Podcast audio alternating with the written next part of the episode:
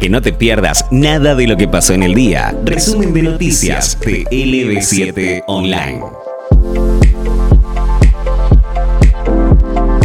Más del 75% de los argentinos desaprueba la gestión de Alberto Fernández, según una encuesta. Esos fueron los resultados del último monitoreo de la opinión pública, realizado por la consultora Management and Fit entre el 14 y el 28 de febrero pasado, sobre un total de 2.200 personas de entre 16 y 75 años de edad y residentes en diferentes partes de la Argentina. La encuesta mostró que el 60,7% de los consultados votaría en estos comicios a un candidato opositor para suceder al actual jefe de Estado, siendo Juntos por el Cambio el espacio más apoyado.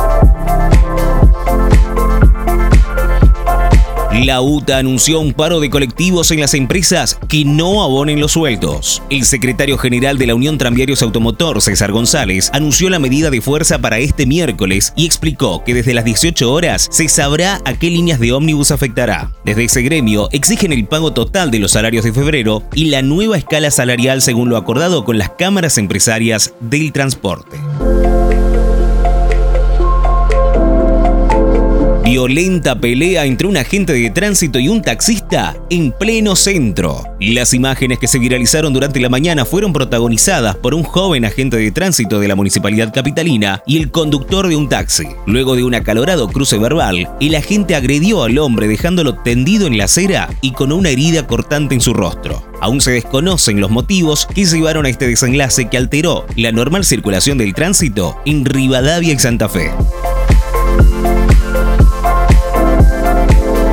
Le robaron todo al cuartetero Ulises Bueno en pleno show. El hecho que trascendió en las últimas horas tuvo lugar el último fin de semana en el boliche Tornado de José Cepaz. El cantante cuartetero brindó su show frente a miles de fanáticos que coreaban sus canciones, pero todo se salió de control cuando lo tiraron del escenario y empezaron a despojarlo de todas sus pertenencias. Pese al enojo del artista, durante los minutos posteriores al hecho, decidió dejar la bronca de lado y continuar con el espectáculo.